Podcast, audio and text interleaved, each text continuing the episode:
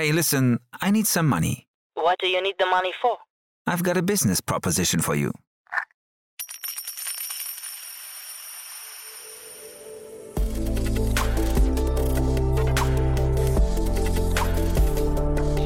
Startup Insider Daily. VC Talk. Die angesagtesten Investoren im Porträt. Guten Tag und herzlich willkommen bei Startup Insider Daily. Am Mikrofon ist Michael Daub und ich begrüße euch zum Nachmittag in unserer Rubrik VC Talk. Hier im VC Talk stellen sich regelmäßig bekannte Investoren aus dem Dachraum vor und sprechen über die Investmentstrategie und ihr bestehendes Portfolio. Mit dem VC Talk möchten wir es Gründer und Gründerinnen leichter machen, ihre Investorenwahl zu treffen. In der letzten Ausgabe hatten wir Amanda Birkenholz, Investmentmanagerin bei UVC Partners, hierfür eingeladen. In der heutigen Ausgabe begrüßen wir nun Niklas Grunewald, Managing Partner bei Tain. Der 2014 gegründete VC verbindet die Erfahrung seines Teams mit modernen Datenanalyse-Technologien und möchte dabei die Mechanismen von Risikokapitalinvestitionen neu definieren. Das dafür entworfene Analysetool erlaubt es dem VC nach eigenen Angaben auf innovative Weise Branchentrends früh zu identifizieren und seinen Partnern einen umfassenden Blick auf den Innovationsmarkt zu gewährleisten. Mit zehn Fonds und einem Gesamtvolumen von über 600 Millionen Euro wurde so bereits in über 300 Unternehmen investiert. So viel zu unserem Gast. Gleich geht es los mit dem Interview. Startup Insider Daily. VC Talk. Cool, ja, dann freue ich mich. Niklas Grunewald ist hier Managing Partner vom Tain Fund. Hallo Niklas. Hi Jan, grüß dich, danke. Ja, freue mich, dass wir sprechen. Ein spannender neuer Fonds, der hier entstanden ist. Ähm, vielleicht führst du uns gleich mal durch, aber ich glaube, wahrscheinlich wichtig bei euch ist die Einordnung. Ihr seid ja eigentlich eine ganze Fondsfamilie, ne? Oder es gibt eine Fondsmutter, kann man zumindest sagen. Genau, richtig. Also Fondsfamilie ähm, mit, äh, mit Redstone. Also Redstone ist sozusagen die Plattform, auf der wir jetzt mittlerweile mit, mit Tain den zehnten Fonds gebaut haben. Ähm, vielleicht da so ein bisschen zum ähm, zum, zum Hintergrund, also der Redstone wurde 2013 ähm, gegründet. Ähm, damals war ich im Gründungsteam mit dabei, also sozusagen jetzt auch wieder zurück an alter Wirkungsstätte. Ähm, Founding Partner waren damals der Samuel Siren und der ähm, Michael Brehm. Und ähm, genau, 2013 äh, saßen wir da im Büro in der Rosenthaler Straße zusammen und haben uns überlegt, wie wir eigentlich ähm, aus diesen ganzen Bewegungen am Markt ähm, sinnvolles Modell bauen können, haben uns verschiedene Trends angeschaut und dann eigentlich ähm, mal festgestellt, dass sehr viel Corporate Kapital eigentlich Zugang zum Markt sucht, aber nicht richtig findet. Ja, was wir ziemlich schade fanden, ähm, weil das ja tatsächlich dann auch inhaltlich äh, oft wertvolles Kapital ist. Und äh, das ursprüngliche Modell war dann so, dass wir ähm, zu Corporates gegangen sind, also äh, große DAX-Firmen, großer Mittelstand, ähm, und für die Firmen ähm, die Venture Capital Aktivitäten aufgebaut und, und verwaltet haben. Also das war sozusagen 2013 so das, äh, das erste Modell. Ähm, haben dann nach einer Weile festgestellt, dass zwar die Investments gut laufen, du aber schon immer so ein bisschen, sag ich mal, so politische Bewegungen drin hast, die du eigentlich in so einem Setup nicht, nicht haben möchtest. Ja, also bei jedem CEO-Change gab es dann wiederum Fragen, ja, ist das Innovationsmodell so richtig? Was machen wir mit Venture Capital? Wollen wir es nicht anders aufstellen? Ähm, und das hat uns eigentlich äh, ja nicht so gut gefallen und wir haben dann angefangen, das Ganze sozusagen aus den Corporates rauszulösen. Ja, das heißt, wir haben dann angefangen, Single-LP-Fonds aufzubauen, also Fonds, wo du dann nur einen großen Investor hast, dann immer noch den Corporate, aber das Ganze war sozusagen nicht mehr auf dem, auf dem Balance Sheet der, der Corporates. Ja, also ein sehr mhm. fokussiertes Setup, ähm, immer auch mit einem, mit einem gewissen Industriefokus. Und äh, genau, ähm, aus den Fonds haben wir dann, haben wir dann sehr erfolgreich investiert ähm, und dann irgendwann festgestellt, dass wir da auch Interesse von außerhalb ähm, äh, für diese Fonds bekommen haben.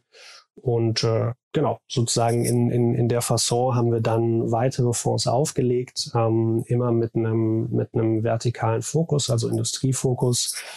Das ist so ein bisschen historisch geschuldet, aber auch das, wo wir immer eine gute Performance hatten, wo wir uns wohlgefühlt haben. und ähm, genau, sind, sind so jetzt unterwegs und, und Tane ist entsprechend der, ähm, der neueste Fonds jetzt innerhalb ähm, dieser Strategie mit dem wir auf die gebaute Welt fokussieren. Ja? Also alles, was sozusagen Gebäude, Infrastruktur, den Bau von Gebäuden betrifft. Mhm. Ich höre erstmal raus, das Modell, ähm, ich glaube, VC as a Service ist wahrscheinlich der richtige Begriff, ne? Ähm, ist äh, erstmal erfolgreich gelaufen bis dato, ja?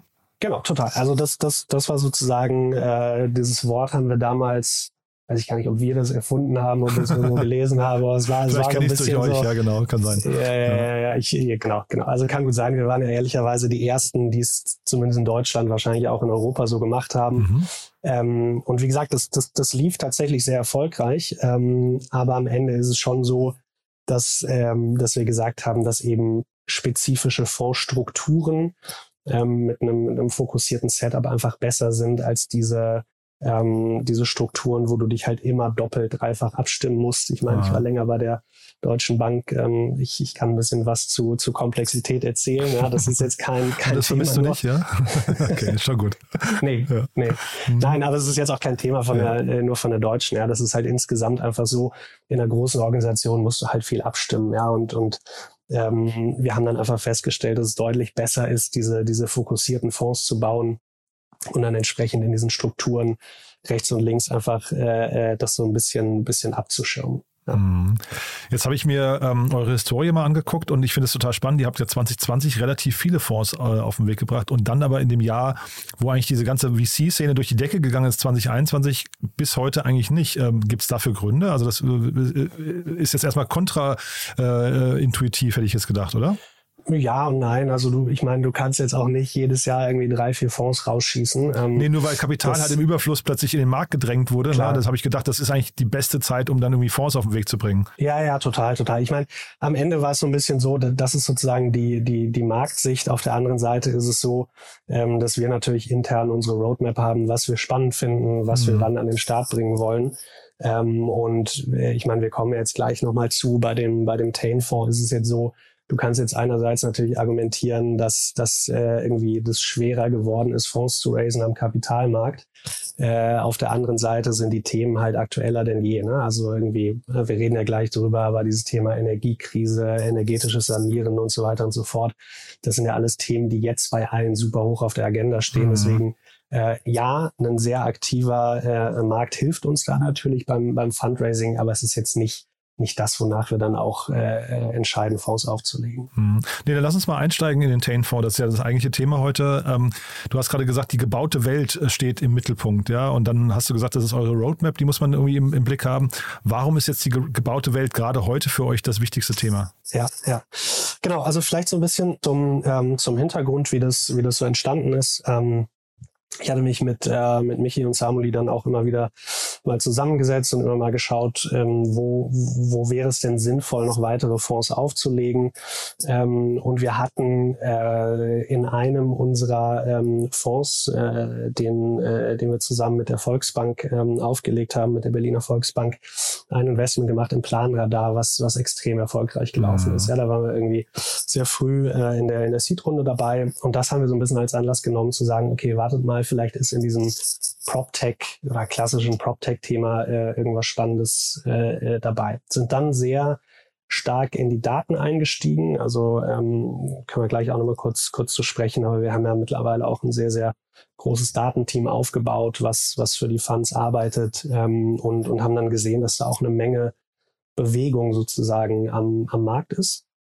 Ähm, das Spannende war dann aber, und ich glaube, das war so die, äh, die Krux, als wir dann mal inhaltlich eingestiegen sind, haben wir gesehen, dass ja, so auf der, auf der, sag ich mal, Venture-Seite sich extrem viel tut, aber der Markt einfach nicht nur nicht digitalisiert ist, sondern strukturell echt Riesenprobleme hat. Ne? Also vielleicht mal so angefangen von, von diesen Zahlen, die, ich meine, kennt man mittlerweile zum Glück, macht das Problem jetzt aber auch nicht kleiner. Also an die 40 Prozent äh, der, der globalen CO2-Emissionen kommen halt aus der gebauten Welt. Ja, also mhm. das muss man sich mal vorstellen, das ist halt wirklich die Hälfte der oder fast die Hälfte der globalen CO2-Emissionen kommen daher. Ja, und da kann es meiner Meinung nach nicht genug Companies geben, die, die, die sich dieses Themas annehmen. Ähm, und dann ne, haben wir uns weiterhin angeschaut, was, äh, was passiert denn eigentlich so auf, dem, auf einer Baustelle. Du hast eine Arbeitsproduktivität, die, die sich eigentlich seit dem Zweiten Weltkrieg nicht verändert hat. Die ist sogar minimal zurückgegangen. Also das, mhm. das ist völlig verrückt. Ich habe es irgendwie, ne, ich habe, äh, als wir uns das angeschaut haben, ich habe drei, vier Quellen dazu rausgesucht. Alle sagen das Gleiche. Es ist wirklich crazy, wenn man sich Aha. das überlegt. Okay. Ja, und ähm, genau, und dann kommen halt noch so diese ganzen unguten sozialen Bewegungen da rein. Ja, du, du hast ähm, ähm, ja, also du hast irgendwie das ärmste Fünftel, war jetzt auch gerade wieder, ähm, glaube ich, in der Presse, in der Tagesschau habe ich es vor kurzem gesehen. Ähm, jetzt ähm, vor der Energiekrise, das ärmste Fünftel zahlt mittlerweile fast 50 Prozent des Einkommens an Miete. Ähm, die, die Home Ownership Rate, also Hauseigentümerrate geht runter. Also das ist halt alles sehr, sehr ungesund eigentlich für eine, für eine Sozialgesellschaft. Und ne, also wir wollen uns jetzt auch nicht, nicht unbedingt hier als große Weltverbesserer hinstellen, aber wir haben uns das, ja nein, das ist ja immer so, ne? Mhm. so. Ähm, und ähm, na, haben uns das aber angeschaut und haben gesagt, okay, das sind halt echt, echt Riesenprobleme. Und wenn wir da mit dem Fonds uns darauf fokussieren können, dann haben wir, glaube ich, A, super, super spannende Companies und B, ähm, haben dann tatsächlich auch nochmal einen, einen, einen Impact, den wir dann auch messen in dem Fonds. Ja. Mhm.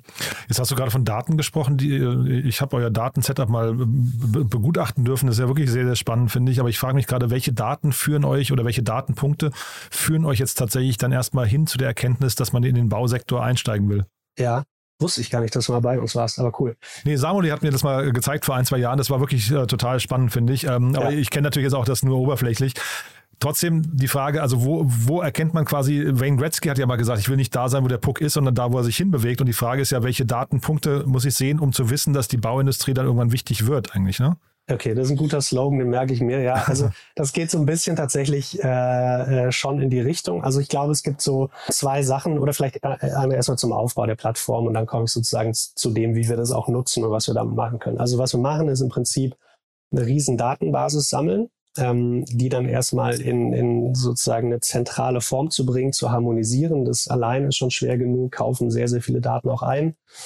Ähm, und haben darüber dann sozusagen eine, eine, eine, eine Schicht an, an Analytics-Tools, ähm, mit Hilfe derer wir die Daten dann auswerten. Und darüber liegt dann so ein bisschen für, für Blöde, also das Investment-Team, äh, die halt nicht die SQL-Queries immer ziehen wollen, eine, eine, eine Schicht sozusagen von ähm, äh, von Investment-Team-Tools, ja, womit wir dann auf die Daten zugreifen können, äh, Abfragen machen können, semantische Suchen machen können und so weiter und so fort. Und das mhm. ist mittlerweile echt ein sehr, sehr großes Produkt, ähm, von dem wirklich der Großteil unseres, äh, unseres Dealflows auch kommt. Mhm. Ähm, was wir jetzt genau damit machen, sind eigentlich so zwei Dinge.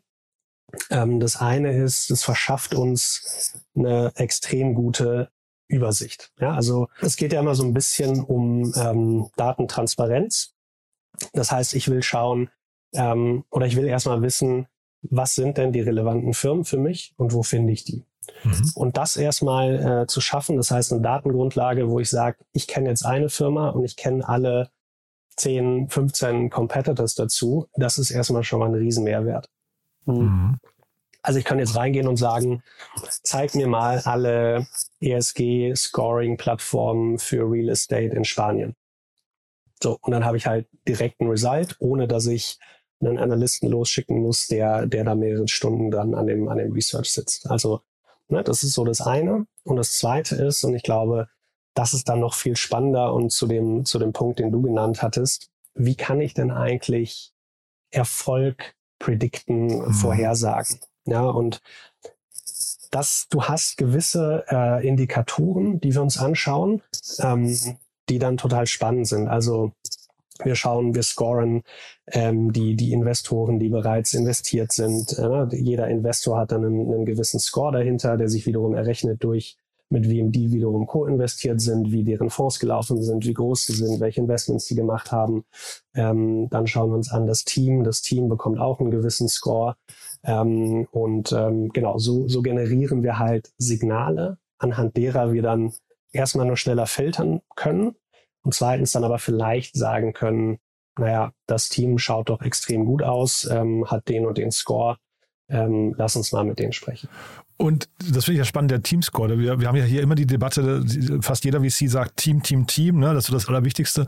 Ähm, aber keiner kann mir dann hinterher genau erklären, wenn ich nachfrage, worauf achtet man denn eigentlich wirklich? Ne? Da hat man immer dieses, ähm, äh, dieses Bias äh, und, und äh, gibt, ja, gibt ja viele Vorurteile auch, möglicherweise auch der Grund, warum wenig in, in uh, Female Founder Teams investiert wird. Worauf guckt ihr ganz analytisch bei Teams? Genau, also das ist tatsächlich ich glaube, da gibt es zwei Komponenten. Da gibt es so diese, diese Datenkomponente und, und das, da kann ich dir jetzt auch direkt mal so ein bisschen die, äh, die Limitations von dem ganzen System zeigen. ne? Weil, weil äh, am Ende, wenn ich jetzt sage, wenn ich der Engine sage, und das kann ich ihr genauso sagen, gib mir mal die 100 Gründerteams in meinem Segment, mhm. ähm, die die meiste äh, oder die höchste Success Rate oder Wahrscheinlichkeit am Ende haben, also mhm. Erfolgswahrscheinlichkeit ähm, dann spuckt er mir eine Liste von 100 weißen WRU-Männern aus. Ja, das ist so, das ist relativ klar, weil die mhm. Engine halt rückwärts schaut. Ne? Die ja. schaut halt in die bestehenden Daten, zieht sich die 100 besten Firmen, sieht, okay, die Gründerprofile sind so und so. Und das heißt dann für mich Success. So. Mhm. Ähm, das heißt, man könnte jetzt irgendwie sagen, die ist jetzt noch nicht so ganz in 2022 angekommen, mhm. unsere Engine, aber ähm, das ist auch schwer, dann sozusagen das, das sozusagen da äh, da reinzufeeden, weil genau, es die Daten auch, ne? halt ja, genau, ja. nicht mhm. hergeben. Ne? Ja, also mhm. das heißt, wir müssen dann am Ende schon, äh, was ich aber sagen kann, ist, zeig mir doch mal alle Gründerteams, wenn meine, und das ist natürlich auch unsere Hypothese, wenn wir jetzt sagen, wir wollen in Gründerteams investieren, wo du ähm, mindestens mal eine Frau oder eine diverse Person im Gründerteam mhm. hast. Ähm, und das ist wichtig für uns, weil wir glauben, dass diese Teams erfolgreicher sind dann kann ich der Engine das natürlich genauso sagen. Und die spuckt mir dann eben auch diese 100 besten Profile aus. Ja, nur das ja. ist ja eigentlich nicht der datenbasierte Ansatz. Ne? Du bist ja, ich finde das super, super spannend. Wir müssen, wir müssen nicht zu sehr vertiefen, aber ich will ja nicht einer Maschine sagen, guck doch mal anders auf deine Daten drauf, weil wir glauben, das und das und das ist so. Ne? Richtig, richtig, ja. ja, ja, genau. Nur die Frage ist dann wiederum, aber vielleicht ist es auch eine, ein Gespräch, was du dann mal mit unserem Datenteam führen kannst, ähm, wo du ja schon mal da warst, mhm. aber ähm, super, super gerne auch nochmal. Mhm. Ähm, wie fütterst du die, die, die Engine dann auch mit, mit äh, qualitativen Daten? Ja, also es mhm. gibt ja mhm. genug Research äh, und, und teilweise auch quantitatives Research, mhm. was sagt, diverse Gründerteams sind besser. Mhm. So, Jetzt ist aber sozusagen, das reflektiert sich noch nicht in den aktuellen Daten. Das heißt, du musst dann irgendwie einen synthetischen Datensatz generieren, mhm. äh, mit dem du dann wiederum die Engine äh, äh erziehst. Aber ja, wie spannend. gesagt, da, ja. da ähm, äh, da, da würde ich dir empfehlen, einfach mal auch, auch wirklich mit unserem Datenteam zu, sprechen. Mhm. Aber super spannend. Ja. ja. Also lass uns zurück zur Ursprungsfrage, also die Frage, warum jetzt der Bausektor so spannend wird, ne? Weil ihr habt jetzt quasi äh, den, den neuen Fonds auf den Weg gebracht und das habt ihr, also ich vermute ja mal, ihr habt euch damit auch quasi automatisch gegen andere Opportunitäten entschieden, die vielleicht auch gerade am Wegesrand lagen, ne?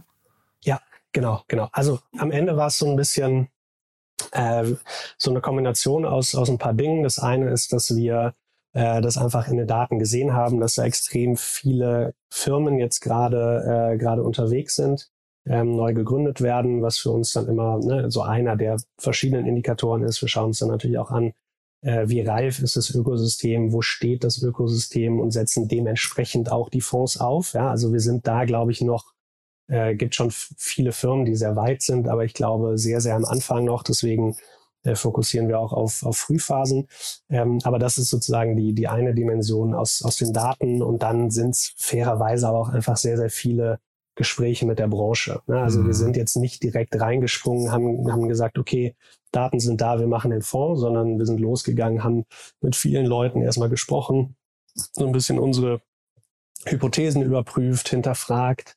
Ähm, und äh, genau, so, so, so kamen wir dann eigentlich darauf, ähm, dass wir, dass wir das machen wollen. Und, und ich meine am Ende, ähm, warum ist das Timing jetzt, jetzt richtig? Wir haben immer wieder, und, und das ist ja auch das, das Schöne an diesem vertikalen Ansatz, den wir immer fahren, wir sind, glaube ich, mittlerweile ganz gut, diese, ähm, diese, diese, diese Punkte zu erkennen, wann so eine Branche kippt.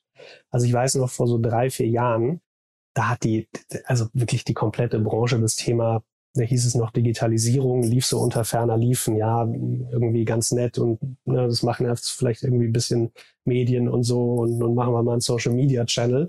Aber so richtig digital, irgendwie digitale Prozesse wollte und brauchte auch keiner machen. Ja, dafür ist es irgendwie zu mhm. gut gelaufen. Ähm, und äh, wir haben dann einfach gesehen, so in den, in den letzten Monaten beziehungsweise einem Jahr einfach, wie stark das, das Momentum dann auch gekippt ist. Ja, und ich sage jetzt nicht, dass es unbedingt gut ist, ähm, dass, dass wir jetzt erstmal so einen kleinen, äh, kleinen Slowdown haben, die, die, die, äh, die Zinsen gehen hoch, Bauprojekte werden gestoppt, ja, also das ist schon irgendwie jetzt, jetzt auch nicht wunderbar, aber es ist auf einmal müssen, muss die Branche wirklich auf Effizienzen achten, auf Kosten achten ähm, und, und das ist eigentlich immer der Punkt, wo man sagt, wie schaffen wir das? Und wir schaffen das eigentlich nur mit Technologie. Ja, und, mhm. und genau das ist eigentlich das, wo wir jetzt reingehen. Und dazu kommt dann nochmal das nochmal als letzten Punkt sehr viel äh, regulatorischer Druck. Ja, also alle müssen jetzt mal schauen, ähm, dass sie, ähm, dass sie ihren, ihren Bestand vernünftig äh, äh, energetisch sanieren, dass sie ein vernünftiges Reporting aufbauen und so weiter und so fort.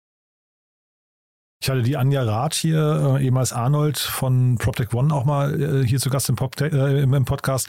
Äh, mhm. Auch der Nico Samius war hier schon mal. Ähm, also es, es, gibt in Berlin ja quasi schon einen Fonds, der sich in diesem Segment tummelt, auch, glaube ich, ähnliche Größenordnung wie bei euch. Ähm, und die, die Frage ist, äh, wie differenziert man sich jetzt eigentlich in so, in so einem Segment? Wenn man jetzt ein Startup ist und sagt, ich ähm, suche mir einen, einen VC, der bei mir investiert, ähm, Seid ihr dann sehr ähnlich oder braucht man da sehr klare Differenzierungsmerkmale? Ähm, also hat ja vielleicht auch was damit zu tun, wie groß ist der Wettbewerb gerade wirklich? Ähm, zwei Fonds sind ja vielleicht auch noch kein richtiger Wettbewerb, ne? Nee, nein, also gar nicht. Ich, ich finde ich finde ehrlicherweise, genau, das ist so, nur weil wir in Berlin zwei Fonds haben, ist das, also ne, gibt, gibt ehrlicherweise europäisch betrachtet, also nicht 20 Fonds, die, die in der Richtung unterwegs sind. Ah, ist das so viele, ja? Ja, ja, aber Ach, auch spannend. wirklich von früh bis spät. Ne? Ja, also du mhm. hattest ja zum Beispiel, glaube ich, auch den, ähm, den Jacob Bro äh, von ja, ja, richtig, äh, 2150, ja, genau. ne? der macht ja, auch sowas in die Richtung. Mhm. Ähm, aber ja, wobei das war eher noch ein bisschen so nachhaltig, Sustainability und auch Smart City eigentlich. Ich weiß nicht, wir müssen vielleicht nochmal über die, die Branchen oder die Segmente sprechen, die, die ihr euch gerade vornehmt, ja. Mhm. Ja, ja, klar. Mhm. Ja, also vielleicht können wir einmal zu den Segmenten und dann komme ja, ich nochmal dazu, ja, wie wir dann, dann auch, glaube ich, uns mhm. ein bisschen, äh, bisschen abgrenzen. Ja, sehr ähm, gerne. Genau, also vielleicht um da jetzt, äh, du hast schon recht, du hast ein paar Begrifflichkeiten genannt. Es fliegt da ja viel rum von mhm. irgendwie PropTech, Build World, Smart City. Jeder definiert das am Ende anders. Und ja, auch Smart Home, auch, ich, würde ich sagen, ist so ein, so ein Thema, was damit reinspielt. Vielleicht auch 3D-Printing, ja. sieht man ja jetzt immer mehr so neue Baumaterialien und solche Themen, ne? Energetische ja, genau, Sanierung, genau. ja. Hm. Genau, genau. Ja. genau. Schon viel, genau. ne? Ja. ja, ja, ja. Also viele, viele coole Buzzwords. Ja. Ähm, aber um das mal so ein bisschen, äh, bisschen runterzubrechen, was, was, was das für uns bedeutet. Also ähm, ich hatte ja schon mal so gesagt, die, diese, diese drei großen Probleme, die wir uns eigentlich anschauen und, und nach deren wir dann auch den, den Fokus des Fonds ausrichten. Ähm, wir haben eigentlich so vier, fünf Segmente, die, die wir aktuell sehr, sehr stark fokussieren. Das eine ist, äh, was wir Scalable Construction nennen. Ähm, also alles, was sozusagen die Baubranche einfach effizienter macht. Ja, das mhm. ist wirklich, ähm, wie schon gesagt, das, das muss nach oben kommen. Die, die, die Effizienz ist katastrophal und es führt halt zu unglaublich viel, äh, viel Waste. Ja, sei es, seien es irgendwie Emissionen auf der Baustelle, weil der Bagger 20 Mal von links nach rechts fährt, auch wenn er nur einmal fahren müsste, mhm. äh, bis hin zu Material, was vorab abgeliefert wird, dann verrottet, weil es einfach äh, im, im Prozess erst später gebraucht wird und so weiter und so fort. Also alles, was eigentlich eine eine Baustelle effizienter macht. Und dazu gehört auch, was du gerade genannt hattest, 3, 3D-Druck oder, oder additive Fertigungsverfahren. Mhm. Ähm, da hat er zum Beispiel, ähm, ja, gibt es verschiedene Firmen, die das machen. Perry hatte, glaube ich, mal auch äh, auf einer Messe so ein, so so ein 3D-Drucker äh, sich gekauft, da ausgestellt. Also diese Technologien sind wirklich cool. Äh, das jetzt im Spezifischen ist, glaube ich, noch ein bisschen früh. Also bis das sozusagen in der Breite angewandt wird, muss, muss das Verfahren sich, glaube ich, noch ein bisschen, äh, bisschen entwickeln, weil es einfach noch zu teuer ist, solche Gebäude mhm. damit zu bauen. Aber sind definitiv Themen, die wir uns, äh, die wir uns anschauen. Mhm. Ähm, das zweite ist dann, ähm, was wir ähm, Zirkularität nennen oder, oder Kreislaufwirtschaft. Ähm, da geht es wirklich darum, äh, wie nehme ich überhaupt mal die Daten der, der einzelnen Gebäudebestandteile auf, ähm, wie viel CO2 ist wirklich äh, embodied, also in, im, im Produktionsprozess der einzelnen Gebäudebestandteile verbraucht worden. Mhm. Ähm, wie schaffe ich es eigentlich, Gebäude äh, nach dem Abriss oder Rückbau gegebenenfalls wieder zu verwenden. Also Türen, Scharniere, Fenster, Dachziegel, das sind ja alles Sachen, die du wiederverwenden kannst. Und dann gehen wir auch äh, dann, dann teilweise auch in, in, in wirklich Materialien rein. Ne? Also äh, von diesen 40 Prozent CO2-Emissionen äh, kommen 9 Prozent allein von, ähm, von Zement beziehungsweise Beton. Mhm. Ähm, und wir finden alles super, super spannend, was dann tatsächlich alternative äh, Materialien dann auch angeht. Ja, also das ist so die, die zweite Säule. Äh, dritte, vierte Säule beschäftigen sich mit, mit äh, sozusagen dem Gebäude an sich. Also das nennen wir Net Zero Buildings und, und äh, Autonomous Building Infrastructure. Also darum geht's im Prinzip. Ne? Also was du vorhin gesagt hattest, im Grunde genommen kannst du es runterbrechen auf energetische Sanierung mhm. und auch wie schaffe ich es eigentlich, das Ganze planbar zu machen. Mhm. Ja, also ähm, viele äh, äh, Bestandsbesitzer stehen dann immer vor der Frage, ja gut, äh, ich muss was machen, wo fange ich an, wie viel kann ich umlegen, wie viel kostet mich das, wen beauftrage ich. Äh, dann haben natürlich auch die Leute, äh, die, die, die sowas dann umsetzen, die Auftragsbücher voll. Also mhm. da ist auch sehr, sehr viel in Bewegung. Ähm, und die letzte Säule nochmal, ähm, äh, was wir sozusagen ähm, den, den, den, den Zugang zu, zu Real Estate nennen, also sozusagen die, die Asset-Klasse und das Produkt. Hintergrund ist ja, äh, wie gesagt, es einfach wird immer schwieriger, in, in, in Wohneigentum zu kommen äh, für, für, für Leute. Ähm, und zweitens ist die Asset-Klasse an sich, wenn du jetzt in Immobilien investieren willst, entweder hast du ein paar äh, hunderttausend auf der hohen Kante ähm, oder du kannst irgendwie die Vonovia äh, bzw. Deutsche Wohnenaktie oder was auch mhm. immer kaufen. Ja, das, mhm. das, da, da hast du nicht so viel an an Werten, die bei dir hängen bleiben. Mhm. Ja, also wenn du dir das historisch mal anschaust, ist eigentlich die Hauptwertschöpfung der letzten 30, 40 Jahre bei einigen wenigen hängen geblieben. Und ähm, genau, da gibt's auch super viele, viele spannende Technologien, Plattformen, die es einfach Leuten schneller ermöglichen, dann in Richtung Eigenheim zu kommen. Dieses ganze Thema Tokenization spielt eine Rolle. Das ist alles noch Ach, das sind dann doch früh, Themen, die bei euch irgendwie eine Rolle spielen könnten? Ja, ja. Ja. Also habe ich jetzt gerade, ich habe mir gerade hier noch ein paar Fragen aufgeschrieben, um so Beispiele mal durchzugehen, was dann vielleicht eben nicht bei euch, weil ich jetzt gerade gedacht hätte, Finanzierung wäre ein Thema, was in den drei Gruppen, die du genannt hast, eigentlich nicht unterkommen dürfte.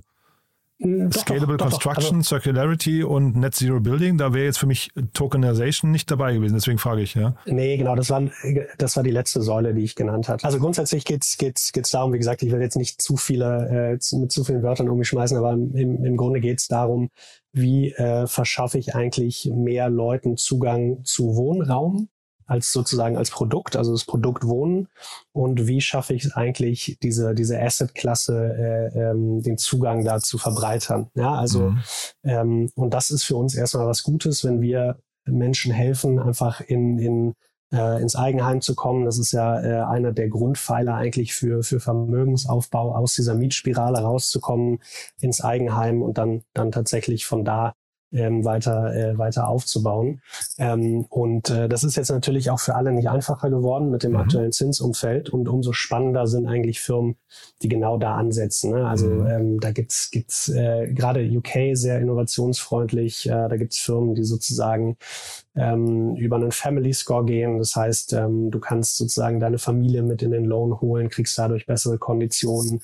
Ähm, also all solche Modelle finden wir spannend mhm. und irgendwann nach vorne ähm, sozusagen sagen, bei dem Thema Asset-Klasse, ähm, du hattest es gerade gesagt, Tokenization ist, glaube ich, noch ein bisschen früh, mhm. aber es ist halt was anderes, äh, tatsächlich einen, einen Bestandteil an einem Gebäude zu halten und tatsächlich an, auch an den Mieten zu partizipieren, als jetzt in einen geschlossenen Immobilienfonds zu investieren, wo dahinter ein Manager sitzt, der entsprechend auch seine Fees zieht der das Portfolio für dich managt. Mhm. Ja, für mich wäre das jetzt diese Tokenization oder Anteile an, an Gebäuden zu, äh, zu kaufen oder zu handeln, das wäre jetzt für mich kein PropTech-Segment. Ne? Deswegen hatte ich so klar gefragt.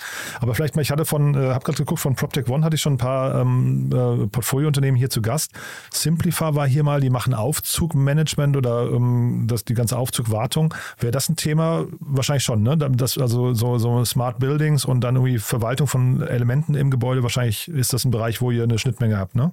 Äh, ja, wahrscheinlich schon. Ich meine, vielleicht nochmal zur, zur Methodik, wie wir da rangehen. Ähm, mhm. Ähm, ich hatte ja schon, schon anfangs gesagt, wir schauen schon, dass wir dann da einen Impact haben. Das mhm. heißt, bevor wir investieren und, und eigentlich während wir uns das, das Unternehmen noch sehr, sehr früh dann anschauen, äh, müssen wir eine sehr klare Idee davon haben, mhm. ähm, was tatsächlich dann der Impact auch ist. Das mhm. heißt, es ist eine Impact-Hypothese, die wir dann auch in den ersten Gesprächen mit dem, ähm, äh, mit dem Unternehmen dann, dann prüfen. Mhm. Und dann machen wir nach dem Investment dann nochmal einen, einen Assessment, was jetzt wirklich sozusagen der, der Impact ist. Ähm, legen, legen zwei, drei pragmatische KPIs fest. Wir sind immer noch ein Frühphasenfonds, also wir machen da jetzt kein, kein Riesen-Reporting, aber mhm. ähm, äh, das ist uns schon wichtig, das dann auch zu sehen und zu messen und reporten mhm. das auch dann am Jahresende an, an, an unsere Investoren. So, zum mhm. Thema Simplify.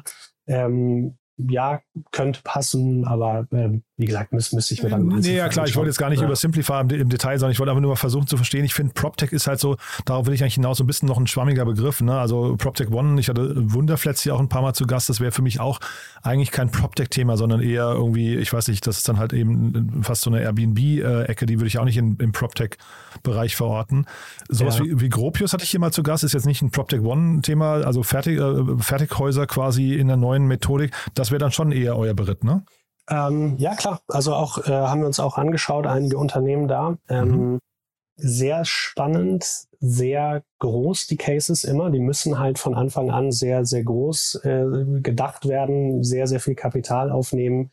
Ähm, und am Ende ist es aber, das ist ganz interessant. Also ähm, du hast einen gewissen Tech-Teil, du mhm. hast aber auch einen Riesenteil einfach äh, klassischer, äh, klassischer Real Estate äh, ähm, oder, oder sozusagen äh, Baufirmenprozesse, äh, die du einfach verschlankst ähm, und, und zentral in, in, in einer Halle im Prinzip holst. Ja? Das mhm. heißt, du lädst erstmal alle Gewerke zu dir ein und, und die bauen für dich und du machst mit denen äh, sozusagen Unterverträge und am Ende überwachst du den Prozess. Also es ist schon so ähm, ein großer, großer manueller Teil dabei, ähm, aber äh, sehr, sehr spannendes Segment definitiv. Mhm.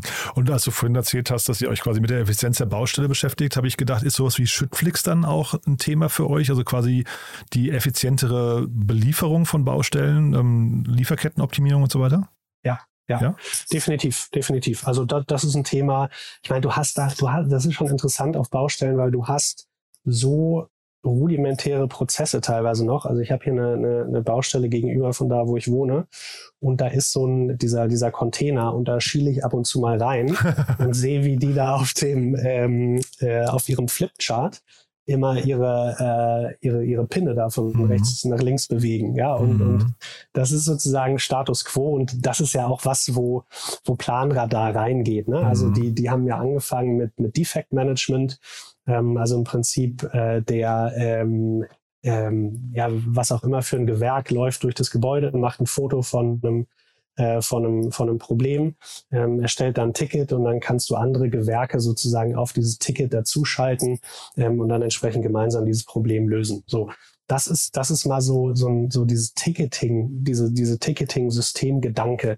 Der gibt's ja in anderen Branchen schon, schon ewig. Ja, mhm, also klar. wenn ich mal allein an, an äh, Development denke und ob ich jetzt Software entwickle oder ein Gebäude, ist jetzt vielleicht von der haptischen Erfahrung was anderes, aber so unterschiedlich ist es gar nicht, weil sehr, sehr viele Prozesse orchestriert aneinander laufen müssen. Mhm. Ja, und, und das ist sozusagen äh, zum ersten Mal jetzt äh, hat man das Gefühl, dass sich da was tut, dass, dass, ähm, dass, dass wirklich Firmen auch auf diese digitalen Lösungen aufspringen, ähm, weil es einfach deutlich besser, koordinierter und schneller geht. Mhm. Ja, und ähm, Genau. Ja, ich hatte hier auch mal Kosuno zu Gast, die kennst du vielleicht auch, ne? Mhm. Ein bisschen eine mhm. ähnliche Ecke wie Planradar, aber nicht, nicht genau das gleiche, glaube ich. Ne? Ähm, also das wären alles so Themen, die im weitesten Sinne bei euch auch unterkommen könnten. Ne? Ich versuche nur so ein bisschen rauszuhören, wer sich auch bei ja. euch melden darf. Vielleicht kannst du ja da ja. vielleicht da nochmal abgrenzen, auch wer darf sich denn nicht melden?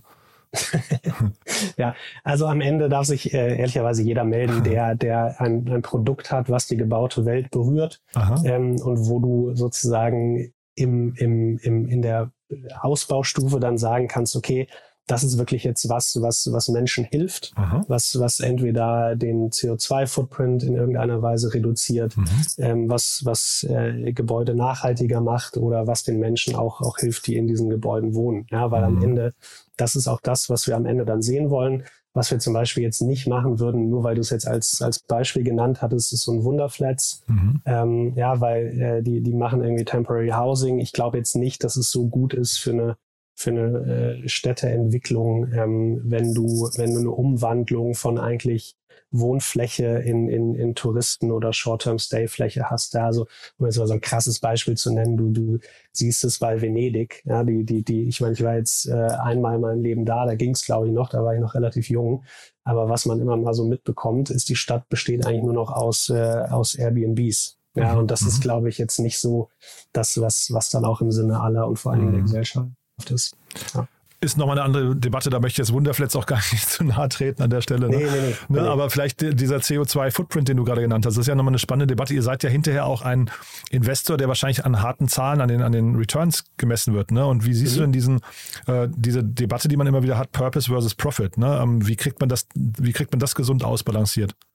Also ich glaube, ich glaube, es wäre ehrlicherweise sehr also ich, ich, ich finde diese Debatte etwas merkwürdig, weil am Ende, je größer die Firma ist, je mehr Kunden sie hat, je mehr Umsatz sie macht, desto breiter ist auch, wird die Lösung dann angewandt. Ja, und, mhm. und deswegen, ähm, also äh, ob ich jetzt das eine auf, auf das andere opfer, ich meine, ich, ich, ich glaube, da gibt's jetzt keine ähm, keine, keine harte Linie. Mhm. Ähm, für uns ist aber sehr, sehr klar, dass wir mit jedem Investment, das wir machen wollen, auch entsprechend Geld verdienen wollen. Ja, also mhm. das ist ganz klar. Wir haben unsere erste Verantwortung unseren, ähm, unseren Investoren gegenüber. Ähm, und ähm, dann danach schauen wir dann natürlich, äh, was, was dann auch einen Impact liefert. Heißt aber trotzdem, ähm, weil eben, ich hatte es ja ganz zu Anfang gesagt, diese Branche so problembehaftet ist, dass wir einfach glauben, dass auch die Firmen mit, mit den Lösungen für diese großen Probleme dann auch die sind, die den meisten Return generieren. Ja, also das ist unsere Sichtweise. Ich bin jetzt fairerweise noch nie äh, äh, an einer Entscheidung vorbeigekommen, wo ich sagen würde, naja, ich irgendwie, der Impact ist groß genug, aber ich sehe, dass diese Firma wahrscheinlich nicht kommerziell erfolgreich wird. Ja, also vielleicht ist es auch dem, dem Segment geschuldet bei, bei ne, also frühphasig Venture Capital ist jetzt vielleicht was anderes, als wenn ich in einen PI-Fonds in ein Unternehmen investiere, was jetzt vielleicht einen super Impact hat, ähm, aber die kommerzielle Weiterentwicklung da begrenzt ist. Ja. Mhm. Du hast vorhin von euren Hypothesen gesprochen. Vielleicht können wir da nochmal, also ich habe ja auch gesagt, wohin sich der Puck äh, äh, bewegen könnte. Ne?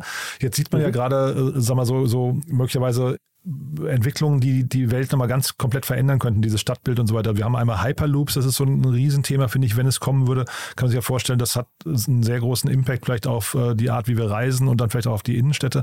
Aber jetzt gibt es ja auch so Projekte wie dieses, äh, ich glaube, The Wall heißt es, ne? dieses, diesen liegenden Wolkenkratzer in Saudi-Arabien, da 170 Kilometer lang.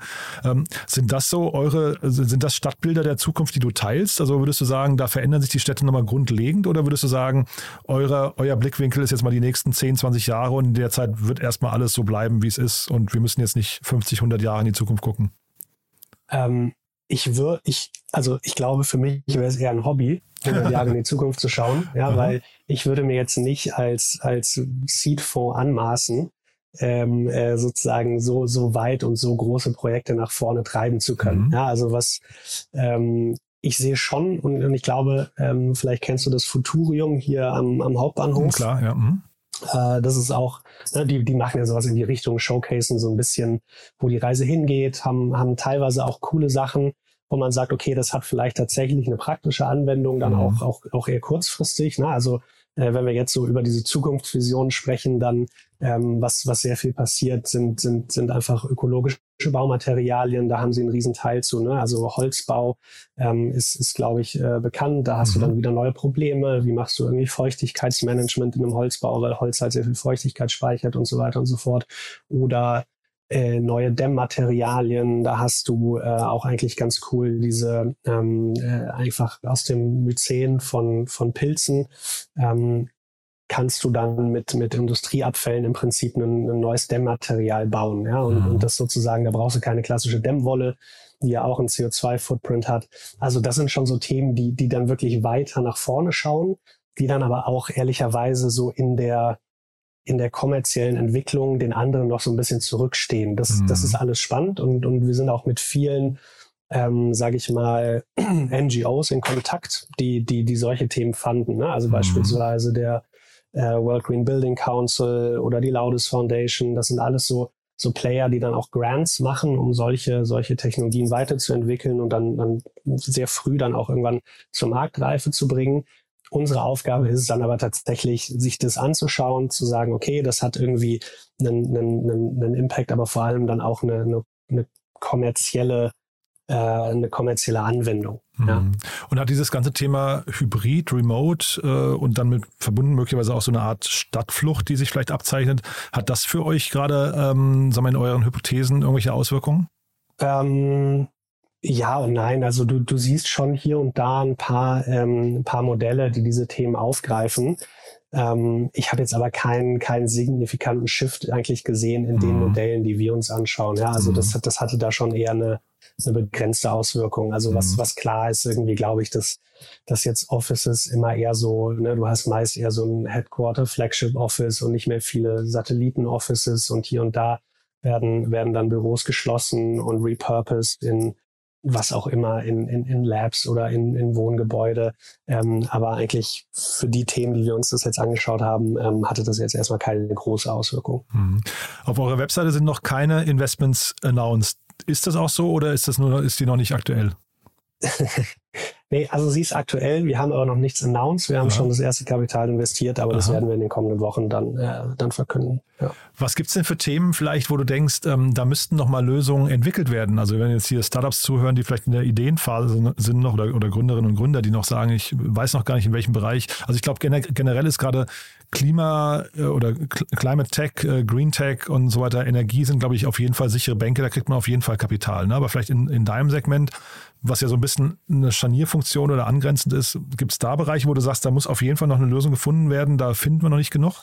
Ähm, ja, ähm, also vielleicht zwei Sachen. Das eine ist, was ich sehr, sehr äh, spannend finde, ist dieses ganze Thema Planungstools eigentlich für Bestandshalter von klein bis groß, ja, von, mhm. von privaten bis hin zu bis hin zu Asset Managern, ähm, die es den Leuten einfach mal ermöglichen und, und eine Grundlage schaffen, um, um energetische Sanierung äh, äh auszuführen und dann tatsächlich auch diese Ausführungsplattform, ähm, äh, Plattform, ja, also EcoWorks zum Beispiel ist ja eine, ähm, die das macht. Also äh, das sind schon coole Modelle ähm, die natürlich dann je nachdem auch, auch immer sozusagen eine physische Komponente haben.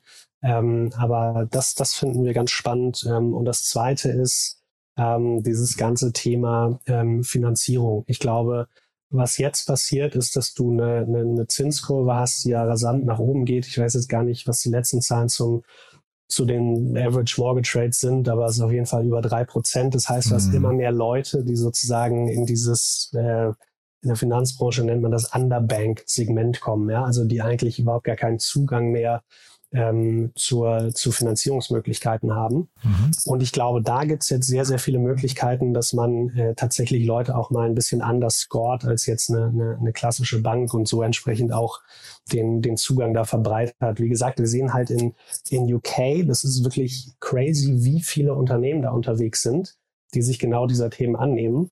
Äh, aber die kommen alle aus UK. Mag, da, mag daran liegen, dass die irgendwie einen sehr, sehr starken Bankensektor haben und du viele Leute auch hast aus diesen, aus den Banken, weil das ja natürlich sehr bankennah ist, diese Finanzierungsmodelle. Äh, die sind aber generell auch einfach ein bisschen, äh, sage ich mal, offener, was jetzt, was jetzt äh, Online-Finanzierung angeht. Ähm, ne, irgendwie, glaube ich, traditionell angefangen mit mit Sportwetten äh, bis, ähm, bis, okay. hin zu, bis hin zur Immobilienfinanzierung Aha. sind die da auf jeden Fall sehr, sehr gut unterwegs. Aber das wäre das wäre auf jeden Fall cool, sowas auch nochmal in, in, in Deutschland und Europa zu sehen. Mhm. Und vielleicht nochmal, damit man euch besser einordnen kann, ob, ob ihr zu dem Unternehmen passt, die ungefähre Ticketgröße bei euch, was würdest du sagen, welche Range spielt sich das ab? Ja, also im Schnitt ähm, wird es eine Million sein fürs, fürs Initialinvestment in der Seed-Runde. Das ist so das, wo wir sagen, irgendwie da, da fühlen wir uns komplett wohl mit, machen aber mhm. auch genauso gut äh, Pre-Seed-Runden ähm, und dann auch äh, frühe A-Runden. Ähm, je nachdem geht's dann natürlich ein bisschen hoch und ein bisschen runter. Mhm. Ähm, aber im Schnitt wird so eine Million für eine Seed-Runde sein. Und wenn man Lust hat, mit euch ins Gespräch zu kommen, dann kontaktiert man dich via LinkedIn oder über die Webseite oder genau. über Intro oder was würdest du sagen? Äh, any of the above. Okay. Ja, ja cool. Nee, ich glaube, da sind wir mit meinen Fragen eigentlich erstmal durch. Ich weiß nicht, äh, haben wir aus deiner Sicht was Wichtiges vergessen? Ähm, nee, glaub nicht. But there is one more thing. One More Thing wird präsentiert von OMR Reviews. Finde die richtige Software für dein Business. Also Niklas, wirklich sehr, sehr spannend, muss ich sagen. Ähm, als letzte Frage wie immer, wir haben eine Kooperation mit OMR Reviews und deswegen bitten wir jeden unserer Gäste ja nochmal ein Tool vorzustellen, mit dem sie gerne arbeiten. Und ich bin sehr gespannt, was du mitgebracht hast. Ja, also vielleicht ist es dann auch doch ein bisschen langweilig, aber ich äh, verlasse mich jeden Tag auf meine, äh, schon lustig, dass man es Oldschool nennt mittlerweile, aber auf mein Trello-Board. Ja, also das, das äh, einfach diese, diese, diese Logik, äh, meine To-Dos von links nach rechts zu ziehen, äh, verschafft mir jeden Abend einfach eine, äh, eine große Befriedigung. One More Thing wurde präsentiert von OMR Reviews. Bewerte auch du deine Lieblingssoftware und erhalte einen 20 Euro Amazon-Gutschein unter moin.omr.com/insider. Also Niklas, hat mir wirklich großen, großen Spaß gemacht. Dann lieben Dank, dass du da warst. Ich würde sagen, wir bleiben in Kontakt. Es gibt ja schon ein ernst, erstes äh, Investment. Vielleicht, wenn das announced wird, sprechen wir nochmal oder ansonsten in der nahen Zukunft, ja? Machen wir. Gerne. Danke dir, ne? Bis dann. Cool. Ciao. Ja, danke. Ciao. Startup Insider Daily VC Talk. Die einflussreichsten Akteure der Investorenszene im Porträt. Das war Niklas Grunewald, Managing Partner bei Tain im Gespräch mit Jan Thomas im Rahmen unserer Rubrik VC Talk. Das war's sonst für heute mit Startup Insider Daily. Wir hören uns hoffentlich morgen in der nächsten Ausgabe wieder. Am Mikrofon war Michael Daub. Ich verabschiede mich. Habt einen schönen Feierabend und bis dahin.